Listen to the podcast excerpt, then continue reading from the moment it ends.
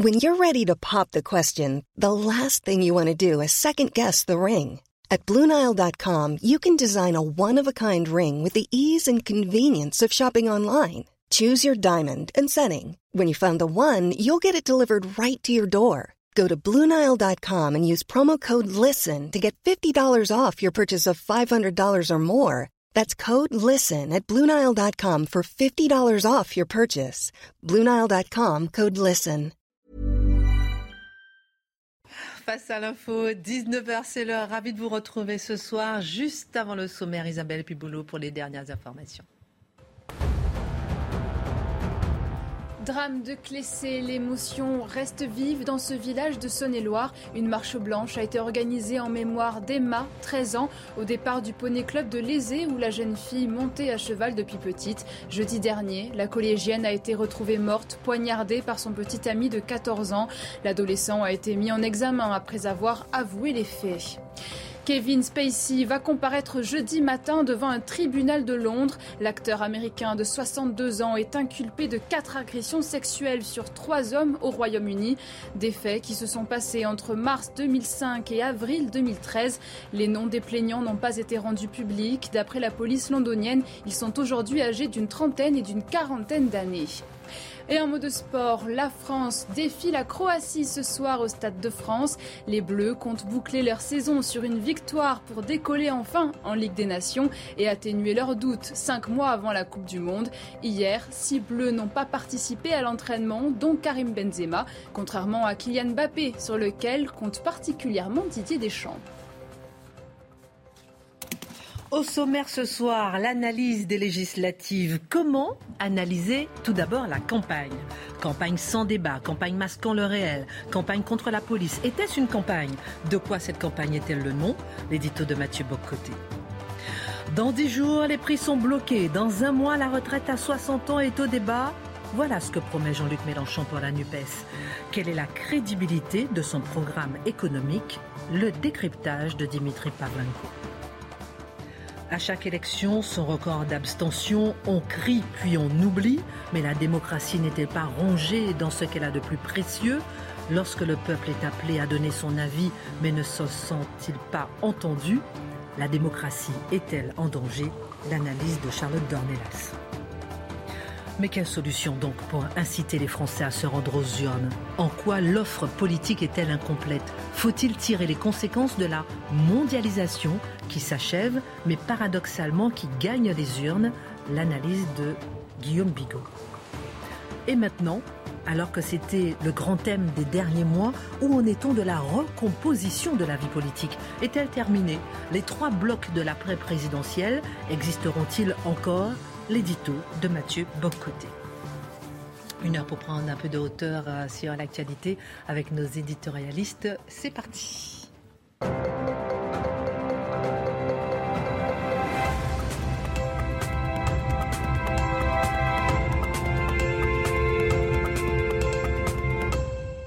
Bonsoir à tous, ravi de vous retrouver. Dimitri, à quelle heure vous avez voté hier? Je fais un tour de table sur qui a Euh, vraiment voté. 11h30, 11h, quelque chose comme ça. Bien, Mathieu, vous, vous votez pas vous? Non, pas encore, pas encore. On va, on- bientôt vous aurez des papiers. Guillaume Bigot qui remplace Marc Menon exceptionnellement. À quelle heure avez-vous voté Comme c'est pour vous, je vais tout vous dire. Ah. J'ai voté et j'ai même dépouillé, figurez-vous. Non. Mais Oh. si, Ah, on m'a proposé, j'ai pas pu. j'ai dépouillé. Et donc j'ai voté peut-être euh, vers midi. Mais c'était vide. hein. Ah oui, c'était. ah oui. Alors que pour les présidentielles, à la même heure, même Oui. bureau, il y avait une, une longue file d'attente. Je ne vous dirai rien. Ah bon? Vous n'avez pas voté? Un secret. On ne sait pas. Ah oui. Je peux vous dire l'heure à laquelle j'ai été à la messe, si vous voulez. Alors à quelle heure vous avez été à la La messe fille qui n'en loupe pas une. Dites-nous alors. À 10h30. Elle s'est terminée à quelle heure la messe? Pas vers midi. Est-ce que vous avez prié pour Face à l'info? J'ai prié pour la France, pour Face à l'info, pour vous tous. Pour moi surtout, j'ai beaucoup de péchés. Et pour nos, nos futurs députés. Pour celui qui est à cette place-là, qui a encore plus de. Marc Menon, on oui, pense mais à c'est lui. du Véniel avec ça. Oui, c'est rien de bien grave.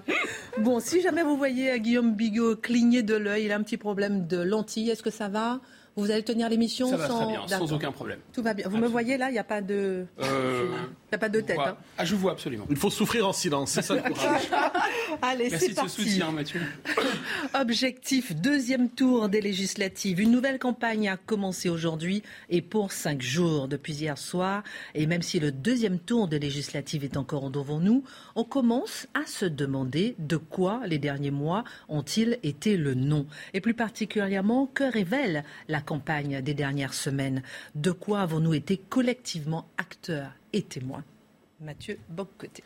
Alors, on pourrait dire, parce que c'est une séquence politique, en fait, qui se termine dans les jours à venir, une séquence politique qui a commencé quelque part vers la fin de l'été dernier et qui aboutit maintenant et qui a, pris tous les visages, nous le savons. Mais ces législatives ont cela de particulier qu'elles étaient à peu près absentes et du paysage politique et de l'imaginaire collectif et de la discussion quotidienne, alors qu'elles étaient d'une importance capitale vu la configuration politique actuelle du pays.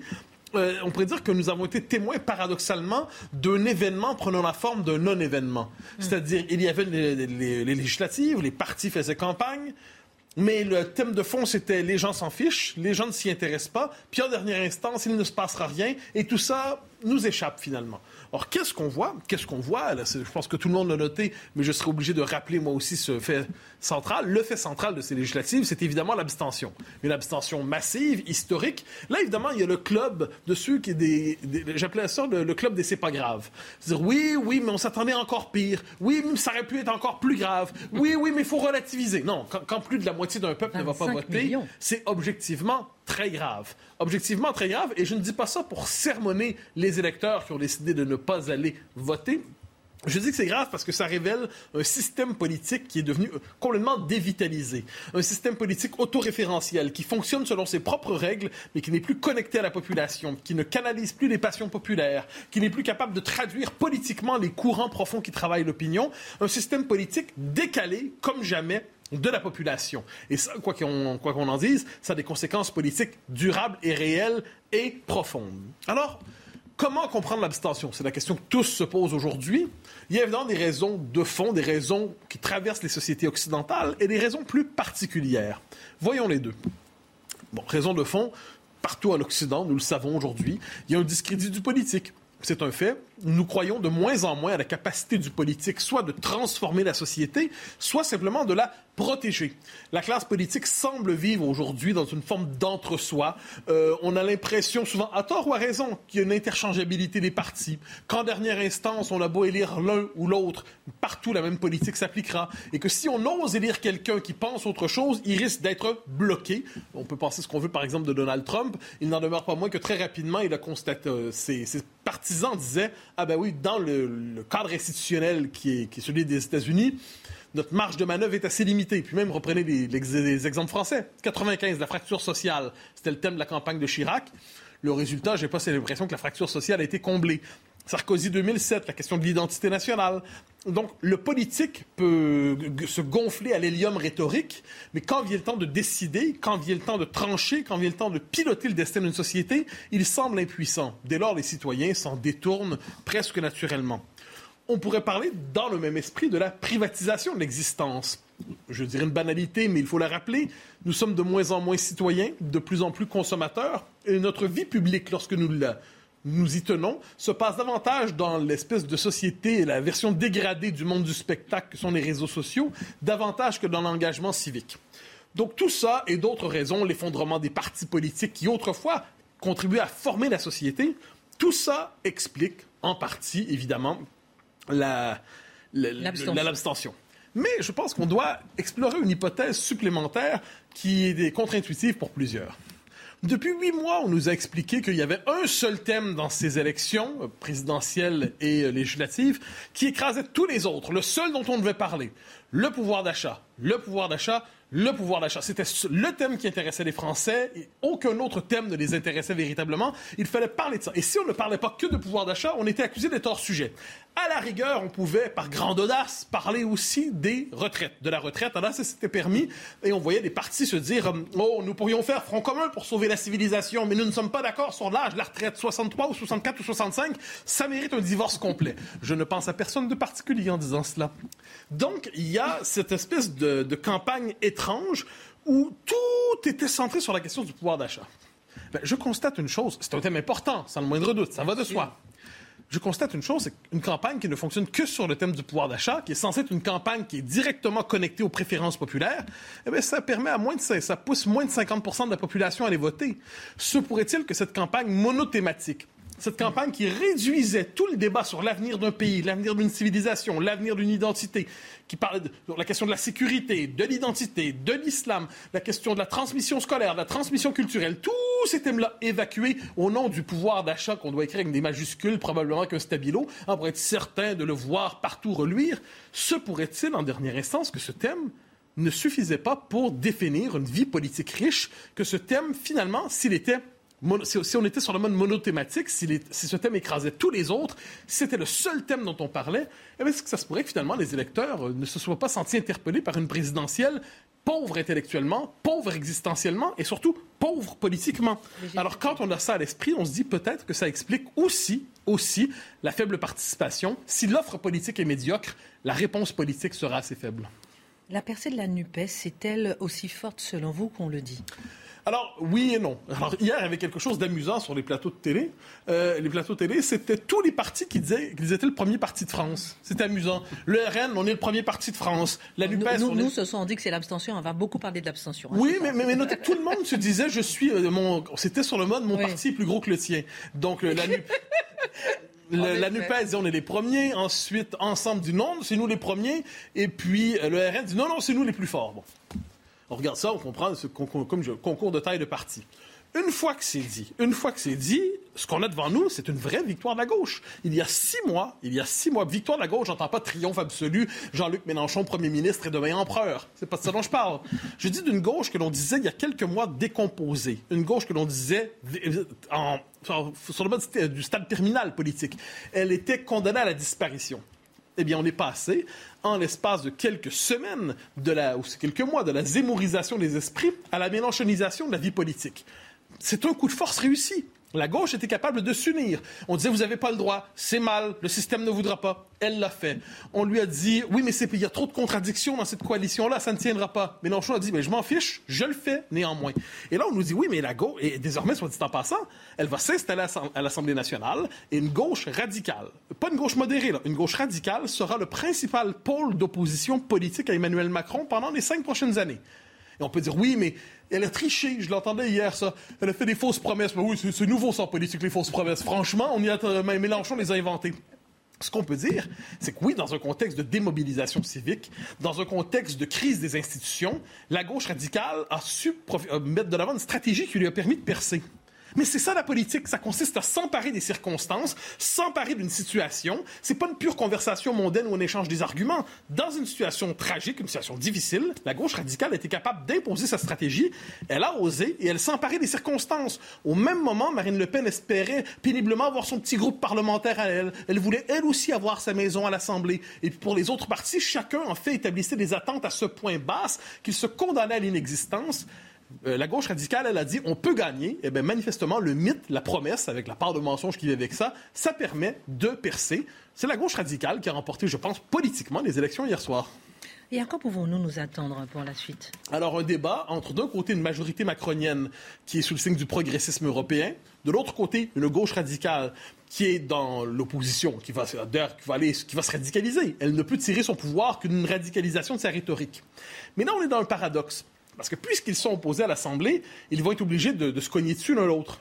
Mais il y a néanmoins des passerelles théoriques et idéologiques entre les deux. Les deux, dans les faits, croient à une forme de France post-nationale, euh, avec un peuple nouveau, hein, le nouveau peuple d'Emmanuel Macron, qui n'est pas sans lien avec le nouveau peuple de Jean-Luc Mélenchon, devant la France du peuple historique, catégorie résiduelle appelée à disparaître parce que inadaptée à la modernité, à la diversité.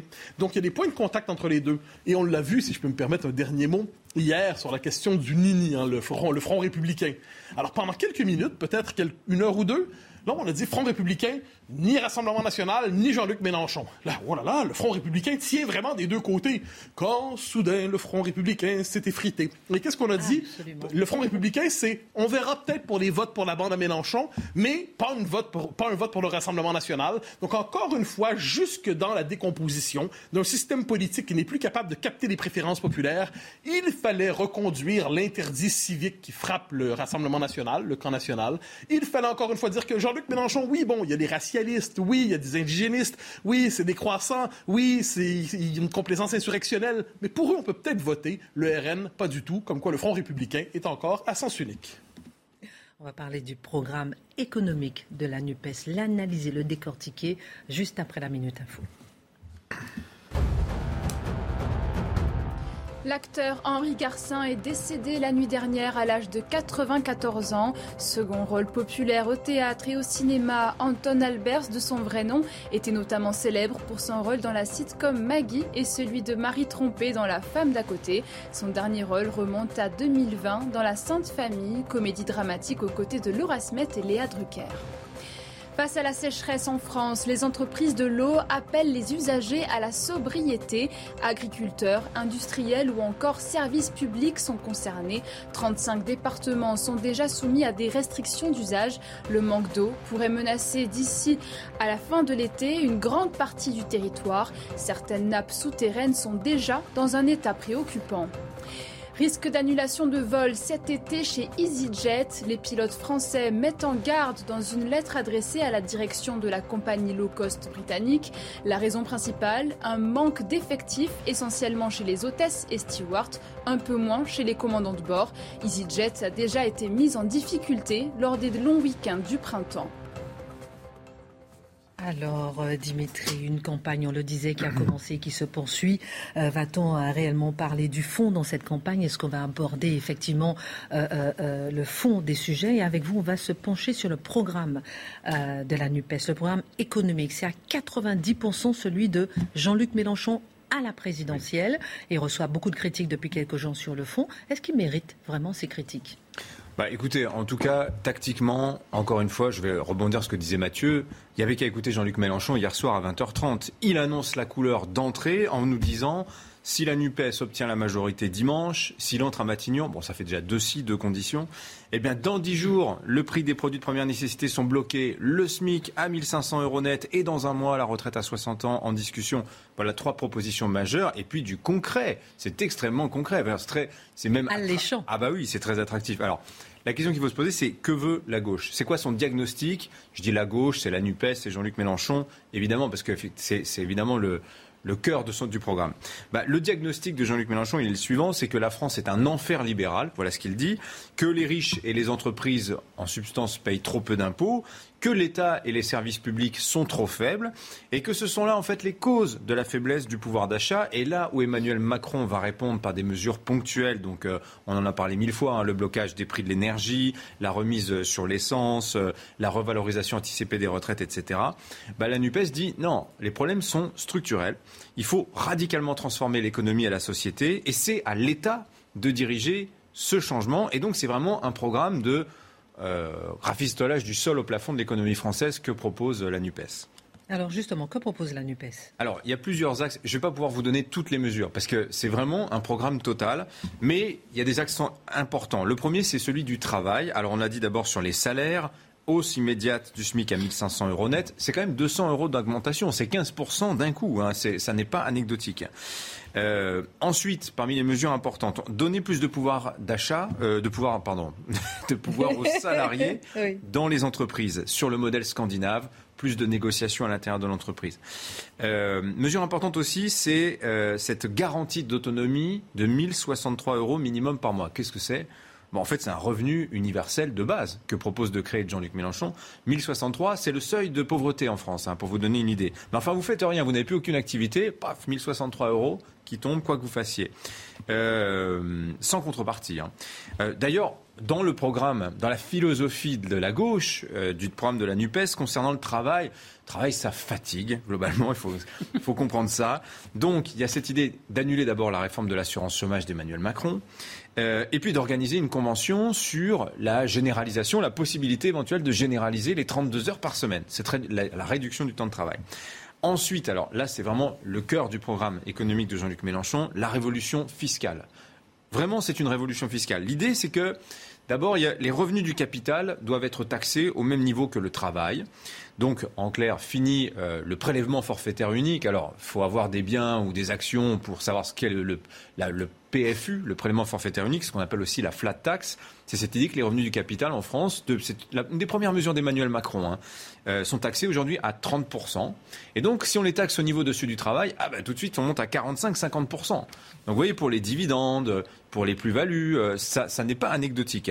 Bon, tout le monde ne paiera pas plus d'impôts avec la réforme fiscale de la NUPES. Il y a un côté Robin des Bois. C'est un grand transfert fiscal, en fait, que veut organiser Jean-Luc Mélenchon, des plus riches vers les plus modestes. Alors, pour ça, c'est particulièrement visible dans la réforme de l'impôt sur le revenu, qui passerait de 5 tranches actuellement à 14 tranches, sachant que la dernière tranche aurait un taux marginal qui serait de 65% contre 45% aujourd'hui.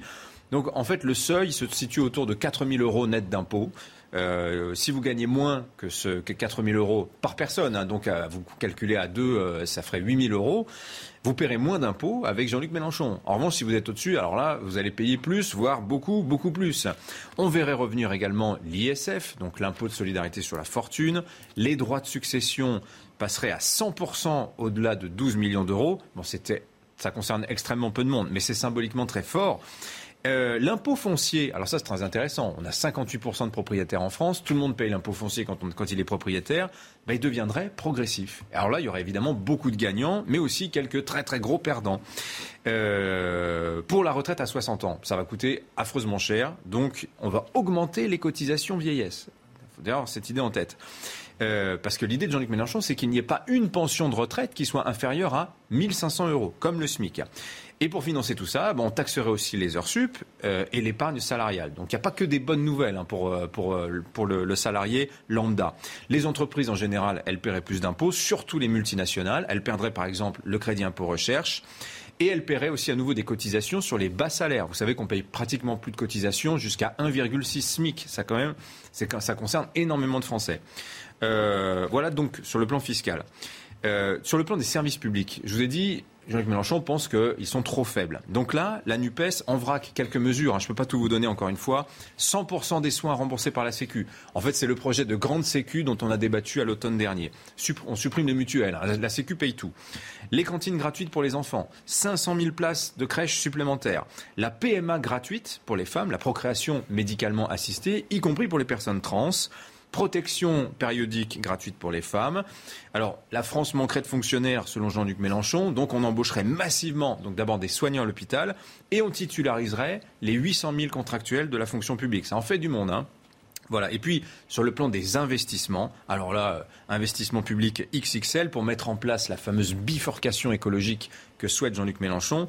Donc là, nationalisation de certaines banques, d'Engie, d'EDF, des autoroutes, développement massif des transports en commun, de l'agriculture paysanne, et on créerait un pôle public de fabrication des médicaments, de même qu'une fonderie française de microprocesseurs pour plus avoir à dépendre de Taïwan.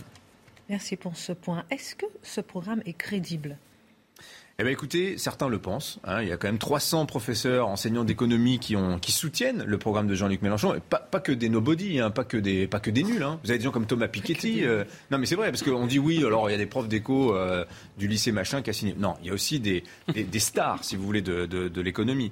Mais quand même, la majorité des économistes sont plutôt sceptiques d'abord sur le coût faramineux du programme. Parce que là, tout ce que je vous ai listé, ça va coûter bon bec, si je puis dire. Évidemment, 250 milliards d'euros. Bien compris. 250 milliards d'euros, nous dit euh, Jean-Luc Mélenchon. L'Institut Montaigne dit plutôt 330 milliards. Euh, et 250 milliards par an. Alors, pour vous donner une idée, c'est quoi, c'est quoi 250 milliards par an? Le quoi qu'il en coûte, depuis deux ans, ça a coûté euh, 125 milliards d'euros. Donc, ça veut dire que c'est deux quoi qu'il en coûte chaque année. c'est 10 points de PIB de dépenses publiques supplémentaires par an. On n'a jamais vu une telle augmentation de la dépense publique, d'où le choc fiscal dont je vous parlais, mais qui ne couvrirait absolument pas tout. Alors, est-ce qu'au moins on aurait un retour sur investissement? Parce qu'après tout, si on investit massivement mais que ça rapporte beaucoup, ça peut être une bonne affaire.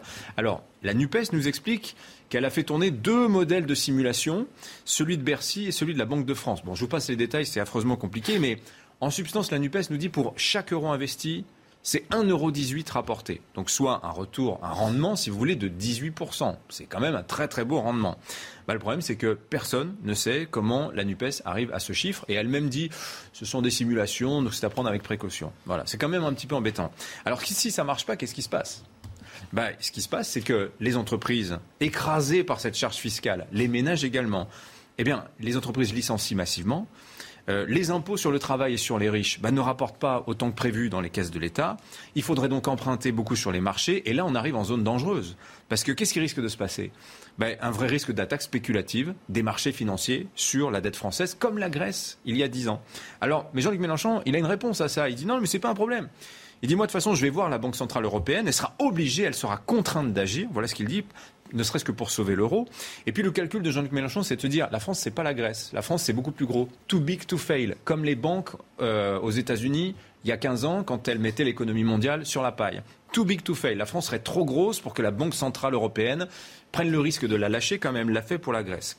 Alors c'est quand même un sacré pari euh, qui pourrait nous conduire à faire ce que euh, un économiste du think tank Terra Nova, donc plutôt classé à gauche, appelle le choix de, de Tsipras. Vous vous rappelez d'Alexis Tsipras?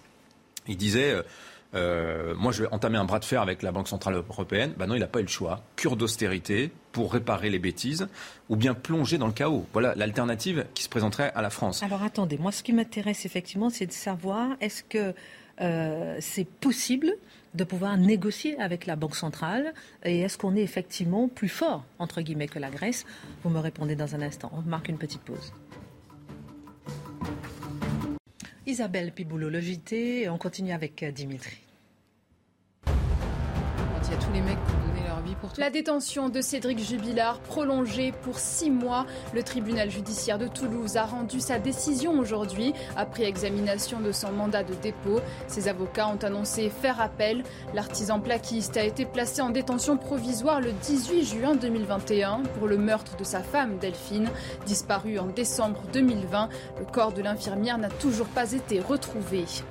Le nombre d'entrées irrégulières dans l'Union européenne a augmenté, une hausse de 82% entre janvier et mai par rapport à l'année dernière. Un constat de Frontex, l'agence européenne des frontières. Les réfugiés ukrainiens ne sont pas pris en compte dans ces calculs. Plus de 40 000 entrées irrégulières ont eu lieu via la route des Balkans, 16 000 via la Méditerranée. Et en Ukraine, sept corps découverts dans une nouvelle fosse près de Boutcha. Cette ville, symbole de crimes de guerre où des centaines de cadavres de civils avaient été retrouvés fin mars. Selon le chef de la police de Kiev, plusieurs corps retrouvés aujourd'hui avaient les mains liées et les genoux attachés. Torturés par les Russes, ils ont été exécutés d'une balle dans la tête. Leur identification est en cours. Retour sur le plateau avec euh, Dimitri. On parlait du programme économique de la NUPES. On voyait à quel point il coûterait très cher. Et là, vous étiez en train de nous expliquer qu'il serait prêt donc à faire un bras de fer avec la BCE. Oui. Effectivement, il dit je vais aller à la Banque Centrale Européenne. Alors je rappelle quand même que dans les traités, elle est indépendante, la BCE. normalement, elle ne prend pas ses ordres auprès des gouvernements. Sauf que dans la vraie vie, on voit que la BCE, elle est déjà sous dominance budgétaire. Il y a des États tellement endettés en Europe que euh, précisément la politique monétaire de la BCE, elle est déterminée par ces niveaux d'endettement. Ça bouge un peu là avec le retour de l'inflation. Euh, elle est obligée de faire quelque chose, la Banque centrale européenne. Ça va finir par se voir qu'elle est sous cette dominance budgétaire. Ça, Jean-Luc Mélenchon, euh, malgré tout, l'a bien compris. Ceci dit, il prend quand même, il va faire prendre des risques quand même à la France. Et c'est ce que dit Terra Nova. Je trouve c'est très juste, c'est que ce soi-disant méga plan de relance de la Nupes, ça pourrait très bien être un méga plan de dépôt de bilan en réalité. Alors, ceci dit, je reconnais quand même une qualité au travail de la NUPES, c'est que oui, on va dire, il y a des perspectives apocalyptiques dans ce programme économique, c'est ce que disent tous les libéraux. Mais ils sont les seuls à avoir fait ce travail de chiffrage précis, ce travail précis, ce travail programmatique, cette vision globale de la société. Qu'est-ce qu'il y a en face? Il n'y a rien. Emmanuel Macron, je suis désolé, son programme, il, il, y a plein de trous qui, qui ne demandent qu'à être Pardon, Dimitri, vous êtes en train de m'expliquer qu'il vaut mieux faire un programme qui coûte très cher, qui peut faire emmener la France à un dépôt de bilan au lieu de je, rien faire. Je taquine un peu, mais. Mais je dis que la NUPES, quelque part, elle se fait un peu prendre au jeu auquel mm. s'est fait prendre Marine Le Pen, où elle a, elle aussi, voulu jouer la bonne élève, avoir un programme extrêmement précis, et elle s'est fait désinguer dans l'entre-deux tours parce qu'on savait ce qu'elle proposait. La NUPES est en train de vivre exactement la même chose. Bon, cela dit, il y a eu ce travail qui a été fait sur le programme. Malgré tout, deux reproches qui me paraissent importants. D'abord, mm. un, la croyance que la dépense publique, plus de dépenses publiques, ça va résoudre tous les problèmes. Franchement, la France est championne d'Europe, de la championne du monde de la dépense publique, et on voit bien qu'on a un cruel manque d'efficacité, je vous l'ai déjà dit. Et puis, il y a ce côté pensée magique. On va augmenter les impôts, on va annuler la dette, les comptes publics vont se rétablir comme ça, on va distribuer de l'argent à tout le monde, et tout ira mieux. Bah non, ça fonctionne pas tout à fait comme ça, l'économie. Pardon, je, vous relance encore. Est-ce que, justement, dans l'esprit des Français, lorsqu'ils ont vu tout ce qui s'est passé pendant le confinement, distribution, en veux-tu, en voilà, justement, de l'argent, euh, ils se disent que c'est possible. Oui, c'est aussi pour ça que je pense Emmanuel Macron a pas trop cogné sur Jean-Luc Mélenchon et son programme pendant la campagne, que personne n'a trop rien dit, parce qu'évidemment, le président n'a pas beaucoup donné l'exemple avec le fameux quoi qu'il en coûte. On voit que là, c'est en train de, tourner. Ceci dit, moi, je serai à 1200 euros par mois je vote Jean-Luc Mélenchon. Après que les promesses qu'il a faites, c'est extrêmement attractif, on l'a dit tout à l'heure. Vous êtes à combien par mois alors, du coup? Joker. Euh, dans un instant, on va parler de ce tweet d'Éric Zemmour. Euh, euh, on fera peut-être un petit tour de table, ou bien vous en parlerez peut-être dans votre deuxième édito. Éric Zemmour euh, qui dit qu'avec un million de voix, nous venons de poser un drapeau dans chaque circonscription de France. Il y a dix minutes à peine qu'il a, posté ce tweet. On parlera d'Éric Zemmour dans un instant. on parlera aussi d'un livre. Un conseil lecture. On le fait maintenant ah, bah, Il y en a deux. Hein. Vous avez deux livres. J'adore vos livres, mais j'adore vos livres. Alors vous avez proposé La Compagnie des Ombres. Ah, de Michel de Gégère, qui est un livre absolument remarquable. Michel de Gégère, qui dirige le Figaro Histoire, historien, mais aussi historien philosophe. Dans ce livre, il va de, je dirais, des origines de la civilisation jusqu'au temps présent. Il est à la recherche des permanences d'une civilisation à l'autre, les, les, les constantes, la nature humaine telle qu'elle se déploie d'une civilisation, d'une époque à l'autre, et comment l'être humain, toujours à travers cela, cherche à se transcender, la quête de liberté, la quête de la communauté. C'est un livre exceptionnel qui doit être lu absolument pour comprendre les temps présents et la, la part manquante des temps présents. Excellent. À chaque élection, forcément, le mot démocratie revient sur toutes les lèvres. Ces dernières années, c'est en général pour s'inquiéter. Est-elle réellement en danger, Charlotte? Alors j'en profite, je plus sois sur le livre de Mathieu et je recommande toutes les lectures, notamment sur ce sujet de Michel de qui a écrit sur la démocratie récemment. Le titre m'échappe. Bah, tu vas peut-être m'aider, mais c'est extrêmement intéressant. Il s'est penché sur la démocratie athénienne pour savoir quelle était la transformation jusqu'à la nôtre. C'est pas votre soir conseil de lecture. Oui, je sais bien, mais du coup, la, transition a été trop belle pour. Non, mais je veux vous acquiescer et tout. Non, mais je trouve que c'est génial, en tout cas, pour le téléspectateur, de conseiller comme ça un livre. Un jour, Guillaume, ça sera aussi votre tour. Et euh, vous en avez parlé de l'argent la dernière fois. Je trouve que c'est ça nourrit un petit peu euh, la culture, le débat, les arguments aussi. Euh, pour, pourquoi vous seriez comme ça? On lit pas que des livres sérieux. Un jour, il faudra faire un peu les livres un peu, un peu plus. Non, mais Marc Menon, il a commencé avec un livre pas sérieux du tout. il nous manque notre Marc. Marc, tu nous manques. Tu reviens quand? Demain, il a dit. OK. À demain. Alors, la démocratie est-elle en danger, Charlotte? Alors, d'abord, il faudrait commencer par la définir, parce qu'on parle beaucoup de démocratie euh, dans notre débat public, et le terme est devenu particulièrement équivoque, c'est-à-dire qu'il y a un sens par personne quasiment et par situation. Et bien souvent, ce qui est démocratique, ça veut dire que c'est gentil ou c'est euh, euh, comme il faut penser. Alors, Bon, j'ai pris un dictionnaire pour faire le plus simple possible. Donc c'est la forme de gouvernement dans laquelle la souveraineté appartient au peuple. Et c'est euh, évidemment la, comment dire, la définition la plus euh, communément admise du système démocratique, c'est-à-dire qu'en dernier ressort, la souveraineté appartient au peuple, qui est donc appelé aux urnes, pour élire des représentants choisis en son sein, au sein du peuple, pour euh, porter la voix. Alors la première chose qu'on peut se demander quand on se pose la question de savoir si la démocratie est en danger, c'est de savoir quelle place prend le peuple au moment des élections. le premier constat, c'est qu'évidemment avec des taux d'abstention comme nous avons aujourd'hui, c'est factuel, la démocratie ne fonctionne pas dans la mesure où vous avez plus de la moitié du peuple qui ne se déplace pas pour aller aux urnes au moment de se choisir ses représentants on a basculé dans un autre, euh, dans un autre modèle, mais qui n'est plus entièrement euh, démocratique. On n'est pas sur un taux de non-participation de gens qui, euh, dans toute société, se détournent un peu des affaires publiques. Là, on est quand même sur un problème un peu plus massif. Or, l'abstention, elle est commentée de façon technique systématiquement le soir des élections. Est-ce qu'il faudrait mettre en place le vote électronique Ça va attirer les jeunes? Est-ce qu'il faudrait rendre le vote obligatoire ou faire voter, j'en sais rien, commencer la veille au soir? Vous avez un nombre de, enfin, une imagination débordante. Et le lendemain matin, c'est oublié. Et d'élection en élection, personne ne se pose la question de fond. Alors évidemment, la question de savoir pourquoi est-ce que la démocratie est en danger, d'abord il faut se poser la, question du but de la démocratie. À quoi sert la démocratie? Le but évident, c'est la meilleure gestion de la cité possible. On a un modèle démocratique parce qu'on considère que c'est le meilleur que les hommes se donnent pour vivre euh, de manière harmonieuse dans une cité et que les affaires publiques soient correctement gérées. Donc le but du politique, c'est à partir de nos biens particuliers. Nous avons tous des biens propres que nous savons défendre de manière extrêmement naturelle. Le but du politique, c'est d'ordonner ces biens propres au bien commun, de dire ces biens propres-là sont essentiels, cela mérite d'être contraint pour préserver la question du bien commun. Le problème que nous avons, c'est que pendant très longtemps, notamment la démocratie athénienne, il y avait les fameuses lois non écrites, vous savez, d'Antigone, il y avait des lois qui dépassaient les lois que l'homme se donnait, des lois qui étaient immuables, des définitions et des principes qui dépassaient l'homme et les lois qu'il se donnait. Au moment de la Révolution française, en gros, pour faire simple, on se dit, à partir de là, le bien est relatif, et on transforme, et vous allez reconnaître un mot qu'on utilise en permanence, nous n'avons plus des principes et un bien qui est extérieur à nous et que nous recherchons, nous avons des vérités particulières, chacun sa vérité, et des valeurs. Mais les valeurs qui viennent, le mot valeur même qui vient du monde économique, le principe même d'une valeur, c'est qu'il change. C'est qu'elle change au gré des époques. Et vous avez tous les hommes politiques qui vous disent Oui, mais j'ai changé parce que l'époque a changé. Donc il y a des convictions et il y a des valeurs qui, en effet, changent au rythme du temps. Mais qu'est-ce que ça veut dire? C'est que on verse, on, est passé. Alors là, c'est une, formule bien, bien célèbre, mais c'est avant, on disait je le veux parce que c'est juste et les hommes tous ensemble cherchaient ce qui était juste pour le vouloir ensemble. Et désormais, c'est juste parce que je le veux de manière individuelle. Donc nous avons du mal désormais, si la nature humaine est contestable et qu'il n'y a plus de bien en dehors des hommes qu'ils peuvent chercher tous ensemble, alors le bien, avec un petit b cette fois-ci, est défendu arbitrairement au gré à la fois de l'époque et de la personne qui est au pouvoir.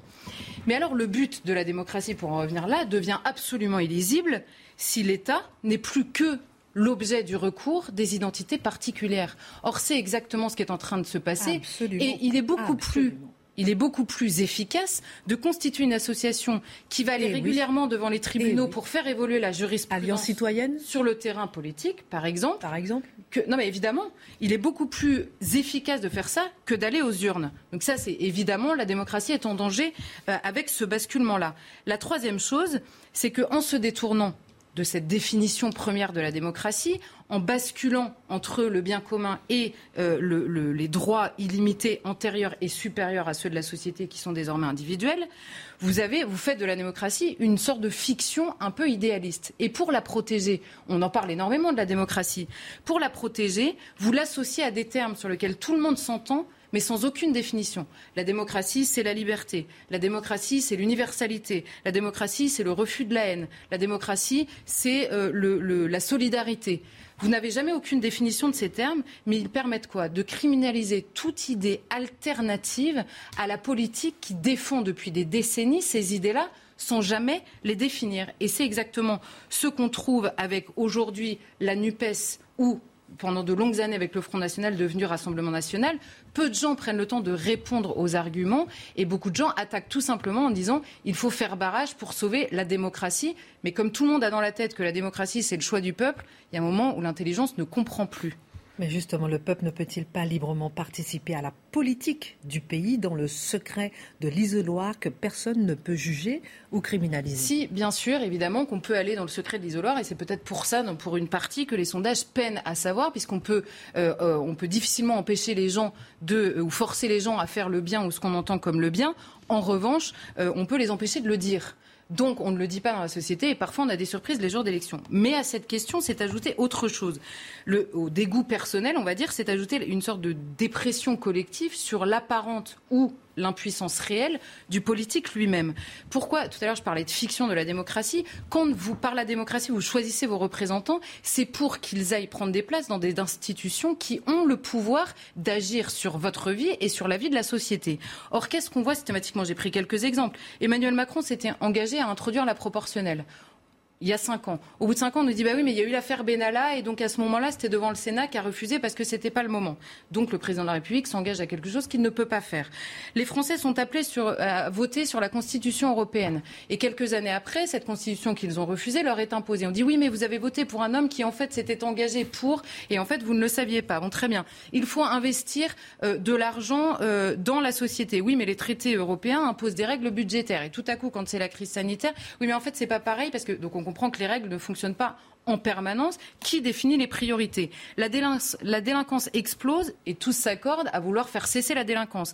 Oui, d'accord, mais l'état de droit contraint la justice elle-même, contraint le politique lui-même, et le droit devient complètement divin, c'est-à-dire qu'on n'a plus le droit d'y toucher à partir du moment où on veut une réponse claire. Et évidemment, s'ajoute à ça, pour les Français qui votent encore, la question de savoir entre, les mains de qui et le pouvoir qu'elle se donne. C'est-à-dire que les courageux qui vont encore voter se disent finalement, et c'est toute la question à la fois euh, des, cabinets de conseil, vous savez, dont on a beaucoup parlé, qui décide des cabinets de conseil privés, qui décide une convention pour le climat avec des citoyens tirés au sort, à quoi ça sert de voter, et à la veille d'une élection en plus qui est incompréhensible, ça fait beaucoup.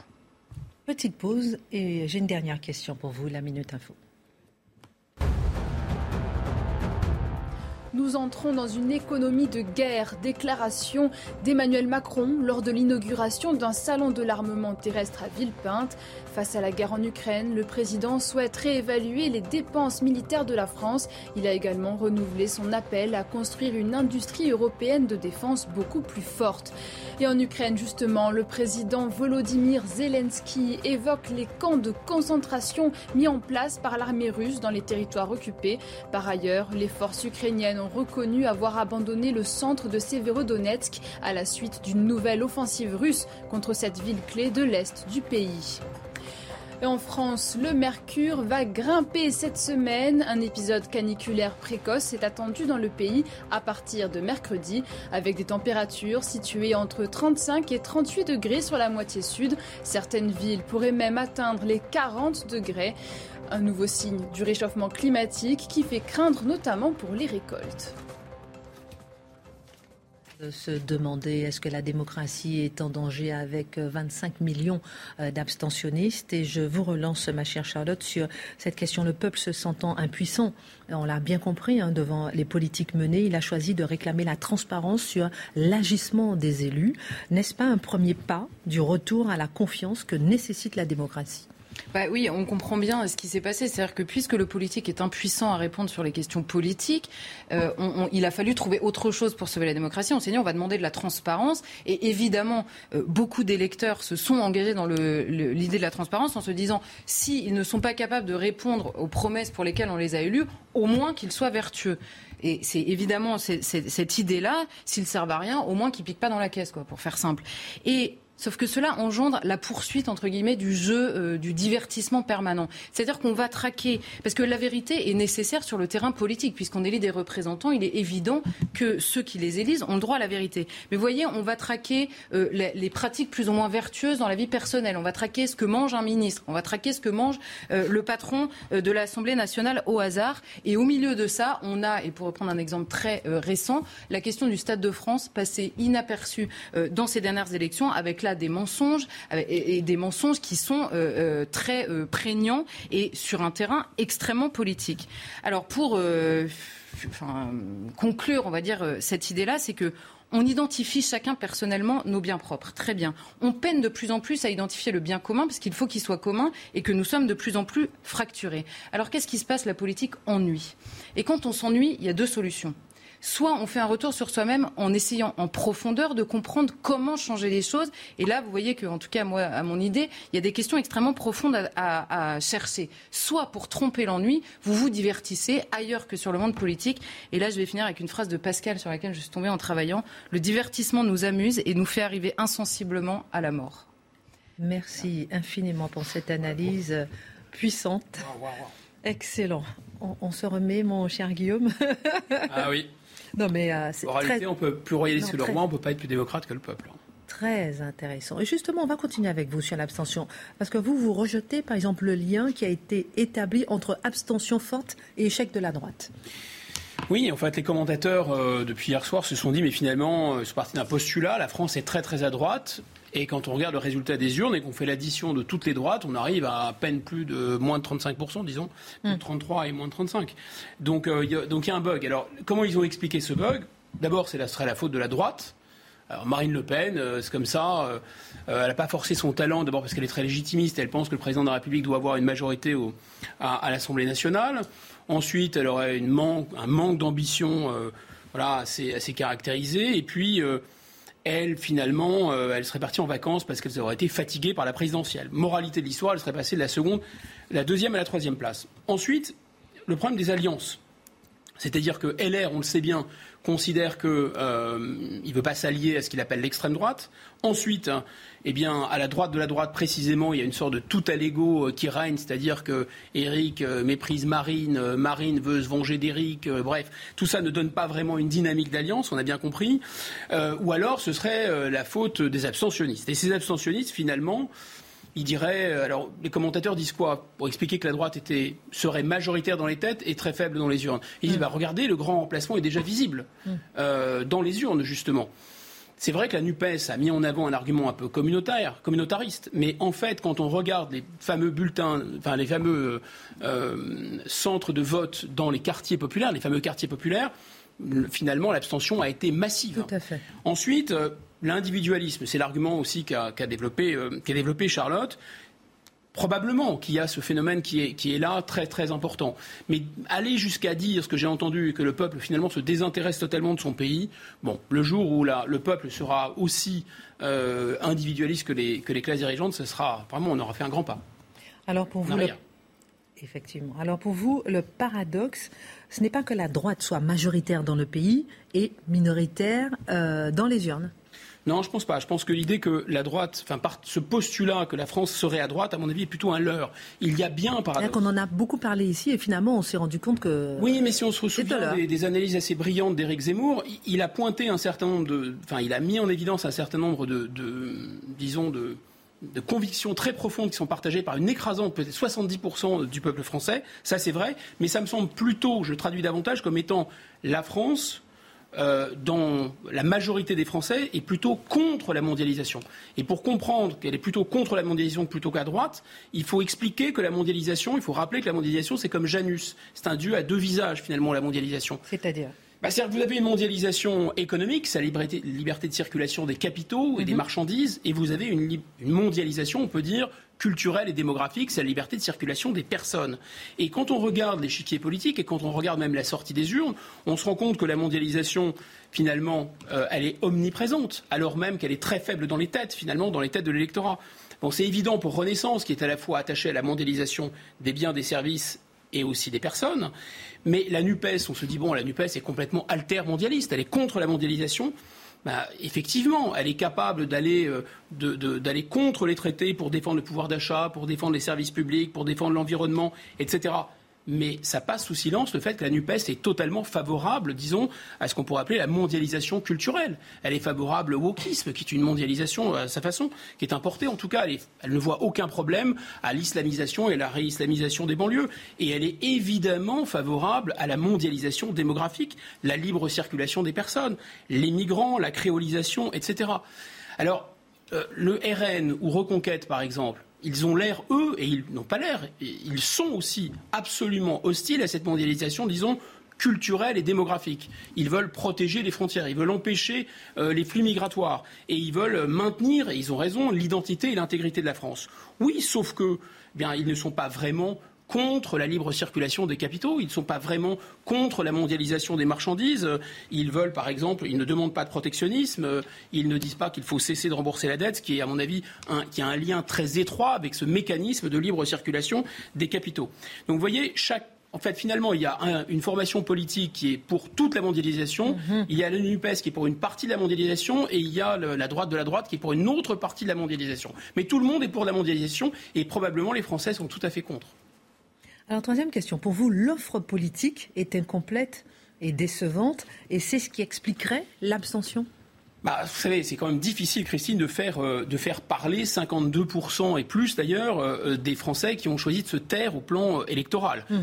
Seule chose qu'on peut dire déjà pour commencer, c'est que s'ils ne se sont pas prononcés, c'est probablement qu'ils ne sont pas non plus ravis de l'état du pays et c'est probablement qu'ils ne se reconnaissent pas ou qu'ils ne sont pas vraiment enthousiasmés par l'offre politique. Je pense, pour ma part, que s'ils s'abstiennent, ça a été dit d'ailleurs précédemment, à juste titre, c'est qu'ils ont bien la claire conscience que dans les conditions actuelles de la mondialisation, le pouvoir politique de la République française est totalement paralysé, en fait, est mis en échec. Enfin, on peut agir, mais de manière absolument millimétrique. C'est une sorte de volontarisme de saut de puce. On peut déplacer une virgule à droite à gauche, mais on ne peut pas faire grand-chose de plus. Et en fait, je pense qu'ils sentent aussi confusément que l'offre politique anti-mondialisation, finalement, n'est pas une offre politique ni cohérente ni sérieuse. C'est-à-dire? Bah, si on veut traduire ce que je dis avec l'axe droite-gauche, disons, on pourrait dire qu'il y a un trou dans la raquette euh, démocratique en France. Il n'y a pas une gauche qui soit, disons, anticapitaliste, ou en tout cas qui soit keynésienne, pour ça qui voudrait du protectionnisme, par exemple, donc protéger les frontières économiques, pouvoir euh, relancer l'investissement, l'industrialisation, et qui serait en même temps contre l'immigration, et qui serait pour rétablir l'ordre. Ça, ça n'existe pas en fait. Et ça existe en Scandinavie. La social-démocratie scandinave, justement, comme dit M. Mélenchon, elle, elle a déferlé dans les urnes. C'est exactement le programme qu'elle a proposé et ça a tout emmené sur son passage. Alors les avantages de proposer une offre politique nouvelle de ce type seraient multiples. D'abord, ça consisterait à faire, je vous signale, ce qu'Emmanuel Macron a fait avec les pro-mondialisation, c'est-à-dire les réunir. Il faudrait probablement faire avec les gens qui sont contre la mondialisation, dont je pense qu'ils sont très largement majoritaires dans le corps électoral, les rassembler. Pour l'instant, ils sont absolument incompatibles. Ce qui fait qu'il y aurait une addition. Si on additionne toutes les forces de droite, on l'a dit, hier soir, on arrive à 33-34%. Si on additionne la NUPES, alors ça fera bondir évidemment, mais la NUPES est en partie contre une partie de la mondialisation, on additionne la NUPES, le RN Reconquête, on est à 48,6 mais il reste 52% d'abstentionnistes. Donc, à mon avis, le réservoir politique est énorme. Mais surtout, on aurait, plus intéressant encore, une offre politique qui pourrait être à la fois une offre politique de rupture, qui penserait la rupture avec un système, et en même temps qui ne serait pas nécessairement une offre politique radicale. Parce qu'aujourd'hui, et ça a très bien été démontré par Dimitri, quand on se plaint des effets délétères de la mondialisation à juste titre, comme le fait M. Mélenchon, on propose des choses totalement excessives, des choses qui sont confiscatoires, par exemple, voire même qui encouragent la pauvreté. Quand on se plaint des flux migratoires, euh, on effectivement, on a raison de ne pas se mettre la tête dans le sable et de ne pas voir que, que l'assimilation a en partie échoué, mais on refuse aussi de voir que l'assimilation a en partie réussi. Bref, il y aurait, je pense, le moyen de faire en sorte que les Français descendent de leur aventin électoral. En 494, la plèbe a fait, a fait euh, euh, s'est retiré sur le mont Aventin à Rome et a refusé de participer aux Jeux politiques. Et puis, euh, je pense que les Français comprennent ce que dit Bossuet lorsqu'il dit que se, voilà, euh, Dieu se rit des hommes qui se plaignent des effets dont ils chérissent les causes en réalité. Voilà, on ne peut pas vouloir une partie des effets de la mondialisation et pas toutes les causes. Merci beaucoup Guillaume pour cette analyse effectivement sur l'abstention. On va passer à la dernière partie avec vous, mon cher Mathieu. Juste avant euh, votre livre, La pensée captive, le deuxième livre, c'est ça. Vous la chance. Deuxième, la pensée captive deuxième recommandation. de Cesla Miloche. Alors, en, quoi, en quoi, vous Alors, vous connaissez 1984 de George Orwell. C'est un classique de même nature, aussi puissant, aussi profond, ah aussi intelligent pour comprendre les mécanismes de la pensée totalitaire. Je vous le résume en un mot. Comment fonctionnent les intellectuels, mais au-delà, dans un système où il y a des croyances obligatoires auxquelles on est obligé d'adhérer si on veut fonctionner publiquement même si on n'y adhère pas privément. Quelles sont les contorsions de la conscience? Comment ça rend les gens fous, presque euh, schizophrènes? C'est absolument passionnant. C'est à partir des démocraties populaires dans les années 40-50, euh, mais ça s'applique à bien des égards à nos sociétés.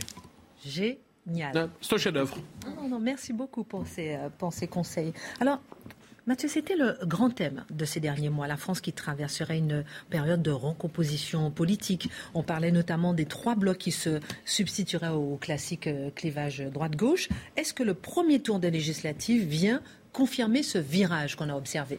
Le confirmer et l'infirmer tout à la fois. Et pendant que vous nous parlez, excusez-moi, mais euh, parlez-nous aussi d'Éric Zemmour. On a vu son dernier tweet. Ben, il, fait il, fait partie du paysage qui se recompose. Hein. Alors, euh, oui, euh, ça correspond à la réalité parce que quand on regarde le résultat électoral, il y a globalement trois blocs qui ont un score semblable, qui se détachent. Donc, d'un côté, le bloc mélanchoniste, donc qui est à la fois décolonial, indigéniste, bon, bon, décroissant, tout le tralala. Bon, il est là, on le voit.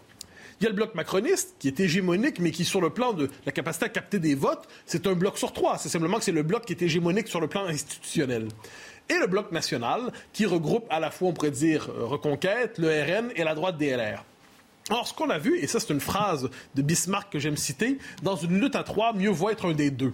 Et qu'est-ce qu'on a vu ces derniers, euh, depuis en fait quelques semaines? C'est que la gauche a le droit de s'unir. Elle a le droit de s'unir, même si on lui dit qu'elle n'a pas le droit de s'unir, elle s'unit, elle se contrefiche des, euh, des règles de respectabilité, des interdits moraux posés par les uns les autres. Évidemment, la Macronie a le droit de s'unir, parce que c'est le rassemblement de toutes les franges de l'élite, et qui trouve le moyen de s'assembler pour sauver un régime qu'ils savent contester. Donc, c'est un espèce de réflexe de survie. Le macronisme est le réflexe de survie d'une élite qui a le réflexe oligarchique devant la déliquescence de la démocratie. Et il y a le troisième bloc qui, lui, n'a pas le droit de s'unir pour différentes raisons. D'un côté, la droite DLR a intériorisé l'idée du euh, cordon sanitaire dont on a souvent parlé, donc on ne parle pas aux populistes. Euh, le RN qui veut régner seul sur son domaine, sur son territoire, qui n'accepte pas la concurrence, et Reconquête qui, pour l'instant, Éric Zemmour dit qu'il a lancé son mouvement, qu'il sera encore là dans cinq ans, que c'est bien lancé. Pour l'instant, on peut dire que l'insurrection a plutôt échoué. C'est-à-dire entre les promesses des premiers temps de la présidentielle et le résultat hier, Reconquête, qui plaidait pour l'union du bloc national, n'y est pas parvenu. Alors, résultat de tout ça, qu'est-ce que c'est? On a deux blocs qui véritablement sont hégémoniques politiquement et qui ne représente pas la majorité populaire, à tout le moins sur les questions régaliennes, identitaires, civilisationnelles, qui sont des questions existentielles. Donc une partie du pays sera invisibilisée politiquement, et je dirais, elle sera donc le, bloc national, mais elle sera invisibilisée d'autant plus qu'il se sera autodétruit intellectuellement et politiquement. Vous savez, il y a une formule que j'entendais souvent quand j'étais plus jeune, on disait que la droite française était la plus bête du monde. Je ne le croyais pas, je trouvais que c'était faux. Euh, franchement, c'était vrai. Oh, vous êtes un peu dur. Non, pas toi, je me trouve plutôt mou quand je dis ça. Bon, ben la minute info. Alors, la minute info. L'acteur Henri Garcin est décédé la nuit dernière à l'âge de 94 ans. Second rôle populaire au théâtre et au cinéma, Anton Albers, de son vrai nom, était notamment célèbre pour son rôle dans la sitcom Maggie et celui de Marie Trompée dans La femme d'à côté. Son dernier rôle remonte à 2020 dans La Sainte Famille, comédie dramatique aux côtés de Laura Smet et Léa Drucker. Face à la sécheresse en France, les entreprises de l'eau appellent les usagers à la sobriété. Agriculteurs, industriels ou encore services publics sont concernés. 35 départements sont déjà soumis à des restrictions d'usage. Le manque d'eau pourrait menacer d'ici à la fin de l'été une grande partie du territoire. Certaines nappes souterraines sont déjà dans un état préoccupant. Et enfin, un mot de sport. Ce soir, la Ligue des Nations avec la France qui affronte la Croatie au Stade de France. Un ultime effort avant les vacances pour les Bleus de Didier Deschamps. Un important dispositif de sécurité est prévu. Plus de 2000 policiers et gendarmes sont mobilisés, ainsi qu'un tiers des effectifs chargés de la lutte contre la délinquance. Le but, c'est d'éviter le fiasco de la Ligue des Champions du 28 mai dernier. Est-ce que le bloc macronien n'est pas plus faible qu'on le dit? Oui, je le crois. Alors, il, il remporte ses élections et on voit qu'il sera reconduit. On peut s'attendre à une majorité macronienne relative ou absolue, mais il y aura majorité. Cela dit, c'est une majorité qui ne se constitue qu'en raboutant, qu'en rapiéçant tous les morceaux, je dirais, des derniers lambeaux des élites d'une manière ou de l'autre. Donc vous êtes un parti officiel, un parti constitué. Allez, vous allez appeler, il y a de la place pour vous dans la, Macronie. Mais c'est un parti, en fait, c'est une proposition sans assise populaire. Donc il y a le problème, qui est quand même pas un détail, c'est qu'on peut rassembler toutes les élites dans un parti avec ce, ce que j'appelais le réflexe de survie de l'oligarchie. C'est normal, ce réflexe politique intelligible. Il n'en demeure pas moins que ne pas être capable d'avoir la moindre base populaire, ne pas être capable de rejoindre des segments de l'électorat au-delà de ces élites en situation de survie, ça témoigne d'un bloc au pouvoir fragilisé et qui se comporte comme tel, vous le noterez, à toujours extrémiser d'un côté ou de l'autre ceux qui le contestent, comme s'il voulait abolir le principe d'alternance, parce qu'il n'est plus capable d'imaginer une autre politique que celle qu'il porte, ou à tout le moins celle qu'il maintient au pouvoir. Vous voulez dire que le débat politique sera faussé par cette recomposition inachevée? Ah ben je crois, il faut le redire, c'est très important. Un débat qui s'opère d'un côté la euh, Mélenchon, de l'autre côté Macron, entre la gauche radicale et de l'autre côté le progressisme européen et libéral, c'est un débat qui laisse de côté une partie importante de la population. Euh, on dit la droite, est-ce que c'est le bon terme? J'en sais rien. Mais ceux les majorités établies, quoi, tout le monde documentées, contre l'immigration massive, qui s'inquiètent de l'insécurité, qui considèrent que fondamentalement il y a une perte d'identité, une perte de culture, une perte de la transmission culturelle. Cette majorité existe, mais elle sera absolument absente du, euh, de l'Assemblée nationale. Où va-t-elle se reconstituer? Dans les. La, droite n'a pas la culture de la rue. Donc, on peut s'imaginer que ça va se reconstituer un peu dans les médias. Il fut un temps, rappelez-vous, où Éric Zemmour, justement, existait parce qu'il occupait médiatiquement un espace politiquement déserté. Est-ce que, de ce point de vue, les médias sont appelés, des, commentateurs, des intellectuels sont appelés à jouer de nouveau ce rôle devant une droite pour qui, pour l'instant, je le dis, euh, sans, sans tête dans l'autodestruction, il y a quelque chose qui me semble une piste à suivre pour comprendre ce qui risque de se passer, mais un débat démocratique qui censure toute une partie de la réalité. Dernier mot, Charlotte l'a évoqué, rappelez-vous le, traitement réservé à la question du Stade de France. C'est fascinant ce qui Ça réduit un événement politique majeur, un événement politique déterminant. Eh bien, non seulement on nie ce qui se passe, mais quand on constate ce qui s'est passé, on détruit les preuves de ce qui s'est passé, indirectement, certes. Tout ça, c'est révélateur, je crois, de cette censure du réel qui suivra dans les prochains temps. Il nous reste 30 secondes pour terminer. En 30 secondes, je veux qu'on revoie le tweet d'Éric Zemmour, qui a été éliminé dès le premier tour. Avec un million de voix, nous venons de poser un drapeau dans chaque circonscription de France. Un espoir? Ben, il annonce une chose simple, c'est-à-dire que le combat politique ne s'épuise pas après la première ou la deuxième défaite. Le problème, pour un mouvement naissant, il faut une victoire d'une manière ou de l'autre. Mais ce qu'il annonce, moi, c'est comme ça que je le comprends, c'est que les Européennes sont le véritable horizon pour reconquête. C'est-à-dire là, il y avait le, rêve du grand coup d'éclat de la présidentielle, ça n'a pas fonctionné. Il y avait l'épreuve inévitable sur le mode de la mutilation politique. Ça, c'était les législatives. L'enjeu, c'est d'être capable de tenir deux ans jusqu'aux européennes pour Zemmour et ceux qui le suivent. Euh, ça va être intéressant de le voir. Il y a une équipe de qualité, il y a des militants, tout ça. Est-ce qu'il peut tenir ces deux ans pour réussir le coup de Pasqua-Villiers 1999 aux européennes. C'est un pari tenable. On verra s'il le réussit. Et puis si Mélenchon peut exister sans être député, Éric Zemmour peut exister sans aucune. Euh, bah, sans Un dernier mot noté avec la, la, décomposition de la droite aujourd'hui, ceux qui sont prêts à porter son étendard trouveront d'une manière ou de l'autre un certain écho. Merci. Excellente suite de programme, Pascal Pro, tout de suite.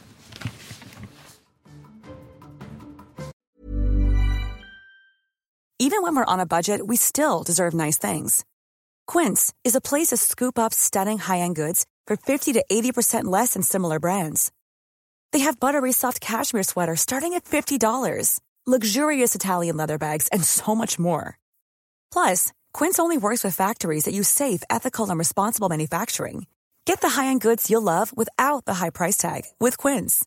Go to quince.com/style for free shipping and 365-day returns.